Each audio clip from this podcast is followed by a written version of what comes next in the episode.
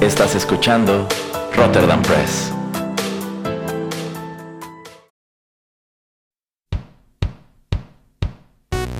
Esto es Rotterdam Chips, pedacitos de nuestra biblioteca que compartimos contigo.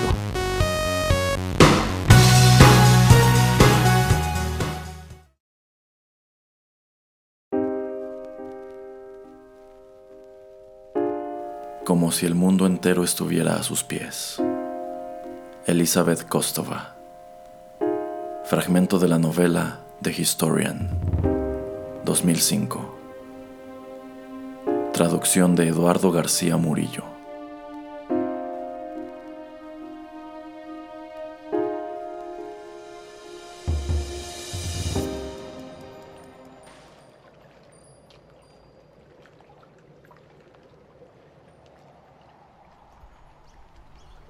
Estaba imaginando una transparente mañana de otoño de 1476, una mañana lo bastante fría para que la niebla se elevara de la superficie del lago. Una barca encalla en el borde de la isla, bajo las murallas y las cúpulas, con sus cruces de hierro. Se oye el suave roce de la proa de madera contra las rocas y dos monjes salen corriendo de entre los árboles para tirar de ella hacia la orilla. El hombre que desciende está solo, y los pies que posa sobre el muelle de piedra están protegidos por unas excelentes botas de cuero rojo, cada una provista de una espuela. Es más bajo que los dos jóvenes monjes, pero da la impresión de que se alza sobre ellos. Viste de damasco púrpura y rojo, bajo una larga capa de terciopelo negro, ceñida sobre su ancho pecho con un broche muy adornado. Se toca la cabeza con un gorro puntiagudo, negro, con plumas rojas sujetas a la parte delantera. Su mano, cuyo dorso está surcado de cicatrices, juguetea con la espada corta sujeta al cinto. Sus ojos son verdes, separados y de un tamaño preternatural. La boca y la nariz crueles, el pelo y el bigote negros veteados de blanco. Ya han avisado al abad, el cual corre a recibirle bajo los árboles. Nos sentimos honrados, mi señor, dice y extiende la mano. Drácula besa su anillo y el abad hace la señal de la cruz. Bendito seáis, hijo mío, añade en señal espontánea de agradecimiento. Sabe que la aparición del príncipe es poco menos que milagrosa.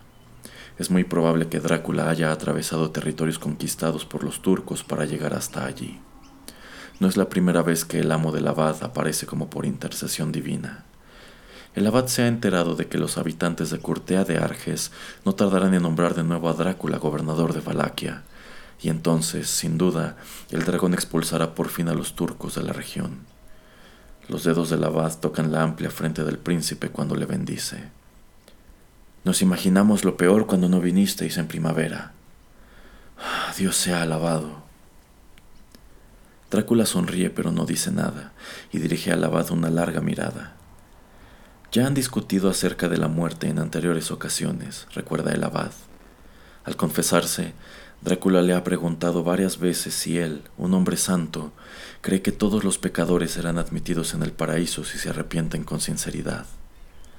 Al abad le preocupa sobremanera que su amo reciba la extrema unción cuando llegue el momento, aunque tiene miedo de decírselo.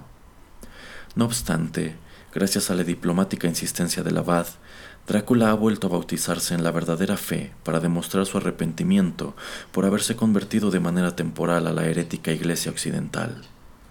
El abad se lo ha perdonado todo en privado. Todo. ¿Acaso no ha dedicado Drácula toda su vida a repeler a los infieles, al monstruoso sultán que está derribando todas las murallas de la cristiandad? Pero, en privado, se pregunta si el Todopoderoso aceptará a ese hombre extraño. Confía en que Drácula no saque a colación el tema del paraíso y se sienta aliviado cuando el príncipe solicita ver los progresos que ha hecho en su ausencia.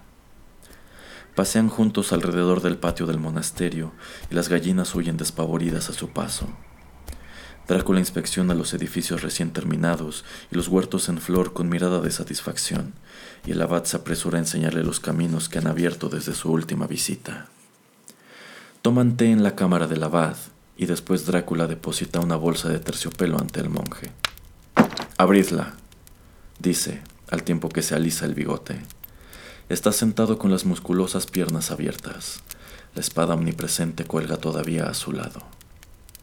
A la abad le gustaría que Drácula hiciera sus regalos con más humildad, pero abre la bolsa en silencio. Tesoros turcos, dice Drácula con una amplia sonrisa. Se le ha caído un diente de abajo, pero los demás se ven blancos y fuertes. El abad encuentra dentro de la bolsa joyas de una belleza absoluta, grandes ramilletes de esmeraldas y rubíes, pesados anillos de oro y broches de manufactura otomana, y entre ellos otros objetos, incluida una hermosa cruz de oro engastada de zafiros oscuros. El abad no quiere saber cuál es su procedencia. Amueblaremos la sacristía y pondremos una nueva pila bautismal, dice Drácula. Quiero que traigáis artesanos de donde más os plazca. Esto pagará con largura sus servicios y quedará suficiente para mi tumba. ¿Vuestra tumba, mi señor? El abad clava la mirada respetuosamente en el suelo. Sí, eminencia. Acerca de nuevo la mano al pomo de la espada.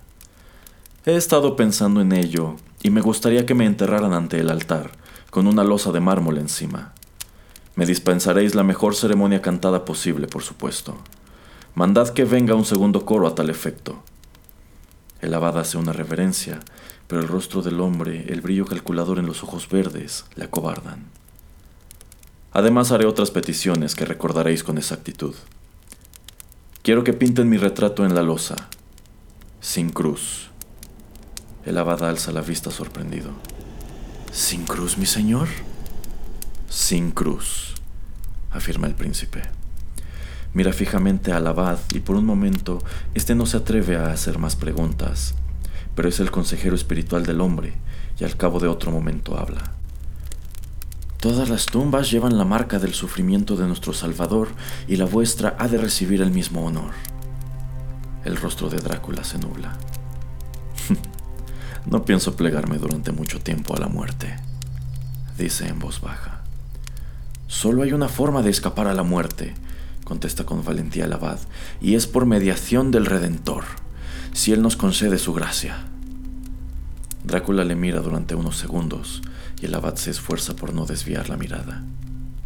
Hm, tal vez, dice el príncipe por fin. Pero hace poco conocí a un hombre, un mercader que ha viajado a un monasterio de Occidente Dijo que existe un lugar en la Galia, la iglesia más antigua de esa parte del mundo, en que algunos monjes han vencido a la muerte mediante métodos secretos.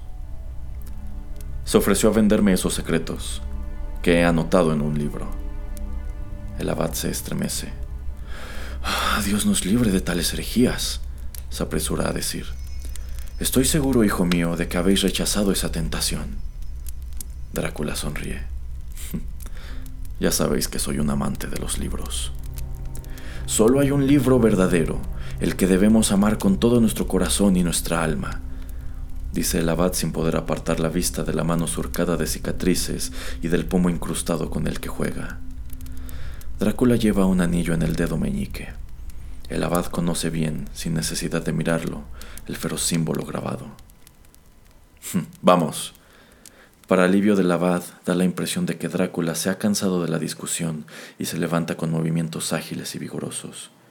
Quiero ver a vuestros escribas. Pronto les encargaré un trabajo especial. Entran juntos en el diminuto scriptorium, en donde tres monjes están copiando manuscritos al estilo antiguo y uno talla letras para imprimir una página sobre la vida de San Antonio.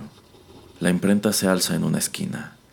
Es la primera imprenta de Valaquia y Drácula posa una mano orgullosa sobre ella, una mano pesada y cuadrada. El monje de mayor edad está de pie ante una mesa cercana, tallando un bloque de madera. Drácula se inclina sobre él. ¿Qué será esto, padre? San Miguel matando al dragón, excelencia, murmura el monje. Los ojos que alza están nublados, casi ocultos bajo las cejas blancas. Sería mejor el dragón matando a los infieles, dice Drácula y lanza una risita. El monje asiente, pero el abad se estremece una vez más por dentro. Tengo un encargo especial para vos, le dice Drácula. Dejaré un esbozo al señor abad. Se detiene bajo la luz del sol. Me quedaré al servicio y tomaré la comunión, sonríe el abad. ¿Tenéis una cama para mí esta noche en alguna celda? Como siempre, mi señor, esta casa de Dios es vuestro hogar. Muy bien, ahora subamos a mi torre. El abad conoce bien esta costumbre de su amo. A Drácula siempre le gusta contemplar el lago y las orillas circundantes desde el punto más elevado de la iglesia, como si buscara enemigos. Tiene buenos motivos, piensa el abad. Los otomanos aspiran a su cabeza año tras año. El rey de Hungría no le tiene en buena estima. Sus propios boyardos le odian y le temen. ¿Hay alguien que no sea su enemigo, aparte de los residentes de esta isla? El abad le sigue poco a poco por la escalera de caracol, haciendo acopio de fuerzas para soportar el repique de las campanas, que pronto empezará y que aquí arriba suenan muy fuerte. La cúpula de la torre tiene largas aberturas a cada lado. Cuando el abad llega a la cima, Drácula ya está apostado en su sitio favorito, con las manos enlazadas a la espalda en un gesto característico de reflexión, de planificación. El abad le ha visto en esta guisa al frente de sus guerreros, dirigiendo la estrategia del ataque del día siguiente. No parece en absoluto un hombre que corre peligro constantemente, un líder cuya muerte puede acaecer en cualquier momento, que debería estar reflexionando en cada instante sobre la cuestión de su salvación. En cambio, opina el abad, parece como si el mundo entero estuviera a sus pies.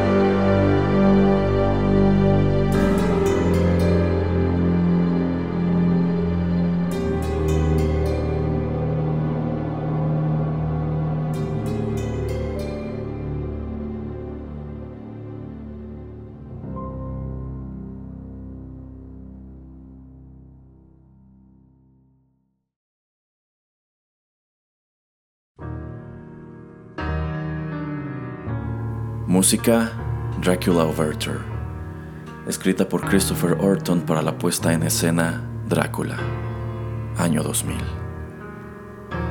Esta fue una producción de Rotterdam Press.